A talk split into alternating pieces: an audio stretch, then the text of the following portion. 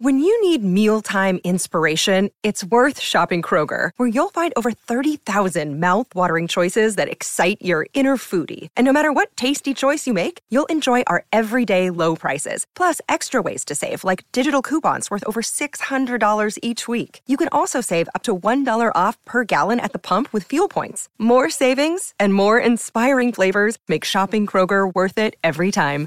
Kroger, fresh for everyone. Fuel restrictions apply.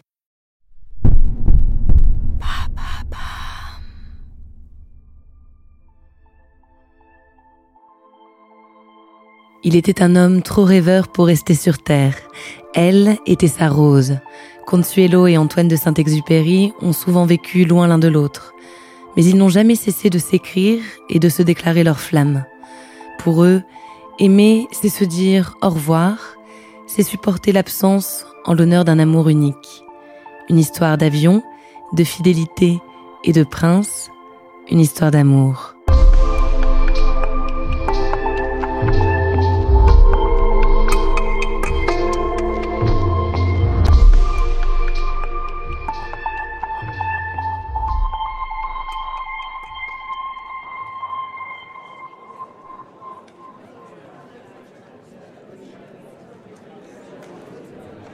1930, Buenos Aires.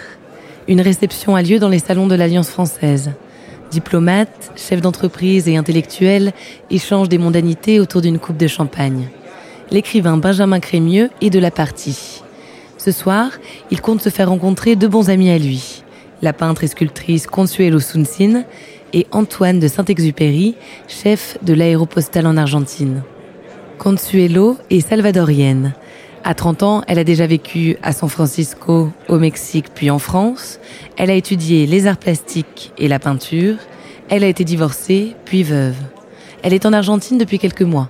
C'est le président lui-même qui l'a invitée, elle et un groupe d'écrivains français dont fait partie Crémieux. Ce dernier a rencontré Antoine de Saint-Exupéry à la Nouvelle Revue Française, une publication littéraire. Car Antoine écrit des romans et des poèmes.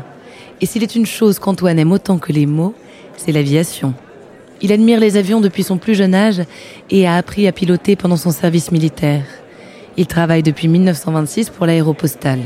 Il est en Amérique du Sud pour développer la compagnie jusqu'en Patagonie. Face à Consuelo, Antoine est interdit. C'est une jeune femme délicate, menue et gracieuse. Elle a un petit nez que surmontent des sourcils dessinés finement au crayon. Sa bouche est flamboyante, sa lèvre supérieure a la forme d'un cœur.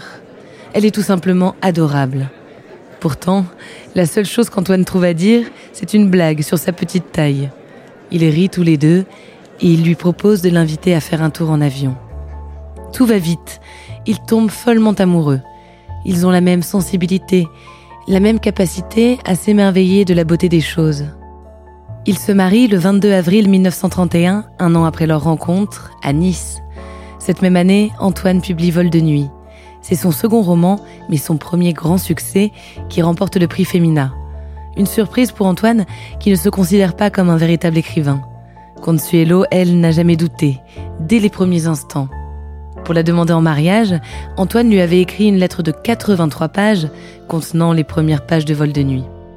Quand Antoine conçoit un nouvel ouvrage, il vient réveiller Consuelo en pleine nuit. Il doute de l'intérêt de sa plume, elle lui récite des passages qu'elle a retenus par cœur tant ils sont beaux. Il est rassuré. Il a confiance en son jugement. Elle est artiste elle aussi, après tout.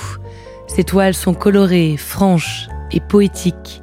Au Mexique, elle a peint avec le grand Diego Rivera. Antoine et Consuelo vivent entre Nice et Paris.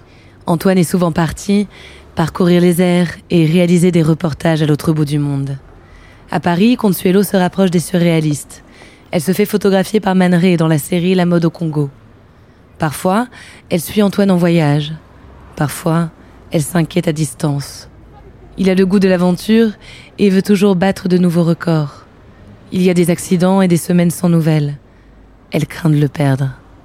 Mais elle ne se lasse jamais de lui écrire pendant ses absences. Chaque lettre de Consuelo est un cri du cœur. Tonio, hier je t'ai envoyé une lettre, bien tendre, mais pleine de taches d'encre. J'ai toujours sur ma table une lettre pour toi, jamais finie, jamais envoyée, qui veut dire seulement que tu es présent, bien près de moi. Ainsi je te parle de tout quand je m'afflige, quand je m'angoisse de cette dure absence, qui dure toujours, toujours comme dans les contes cruels des mille et une nuits. Les saisons passent sans ton retour. Mais tu es réellement grand, Tonio, et tu es jeune, mon mari. Tu ne ramasseras pas les petites choses de la vie, les restes. Tu créeras, mon amour, ta rose et de la vie. Tu es un vrai mage de la beauté, et tu sais faire tant de bien aux autres. Tu leur apprendras à aimer la vie, malgré la grande difficulté que tu as à marcher parmi l'humanité. Je vous fais des compliments, mon époux, qui ne sont pas des compliments mais des vérités, qui me sont difficiles à dire personnellement. Quand tu es inquiet, parce que tu donnes tant de toi dans tes livres, garde-toi bien de tout mal, de toutes les douleurs morales. Je ne veux pas que tu sois marqué, toi, par des choses laides. J'accepte volontiers ta lutte, dans le désert, dans tes avions. Cela n'a pas toujours été facile, n'est-ce pas, mon amour, mon enfant chéri? Tu vois, le ciel nous aime. Je crois que toi et moi, nous sommes un cas, des enfants protégés par Dieu. Je vous aime, je vous aime, mon amour. Votre Pimprenel, Consuelo. Dans cette lettre, Consuelo se désigne comme la rose d'Antoine, car c'est bien elle, la rose qu'il décrit dans Le Petit Prince qu'il commence en 1942. Cette rose unique, différente de toutes les autres roses. Consuelo, des années après la mort de Saint-Exupéry, évoquer l'origine du roman. L'histoire est euh, lui, lui-même et le petit prince, c'est son anima, parce qu'il faisait une conversation avec lui-même. Mais l'histoire s'était passée long, longtemps. Quand il a eu un accident à Guatemala, il m'avait promis de ne plus voler. C'était vers l'année 34. Et quand même, une fois qu'il a été guéri, car c'était un accident terrible, il a continué de voler. Mais dans ces moments-là, il quand il a écrit son accident, c'est la, le pilote qui a une panne. Et le petit prince, c'est son, âme qui lui demande pourquoi tu abandonnes ta rose, ta rose unique, enfin ta fleur unique, qui a des, pétales comme pas les autres fleurs, qui est tellement orgueilleuse. Mais elle est si belle, disait le petit prince, et elle parfume, elle embaume. Mais il faut pas écouter les fleurs. Il disait, il faut juste les respirer et les aimer. Mais le petit prince est parti quand même quand les oiseaux sauvages sont partis. Ça veut dire qu'il a continué à voler. Une fois le livre publié, Antoine prépare son départ pour la guerre. Ils vivent à l'époque à New York. Consuelo se retrouve seul, une fois de plus. Mais la tendresse entre eux est plus intense que jamais. Ils s'écrivent leurs plus belles lettres.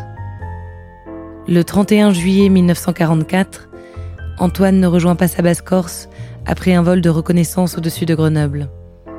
C'est en achetant le journal une dizaine de jours plus tard que Consuelo apprend la disparition de son mari. Il est déclaré mort pour la France le 20 septembre 1945. À partir de 1950, après plusieurs années sans pouvoir créer, Consuelo se met à sculpter Saint-Exupéry. Elle sculpte son visage, son buste, sa silhouette entière, elle retranscrit ses traits avec une grande finesse. Elle sculpte aussi son personnage, le petit prince. Elle défendra jusqu'à sa mort l'œuvre de son mari. Elle anime des conférences sur lui et répond présente à tous les événements mémoriels, à tous les hommages. Elle qui avait dit dans une de ses dernières lettres Je me console comme je peux, je prie souvent pour nous deux. Toi, chérie, Demande à tes étoiles amies de nous réunir.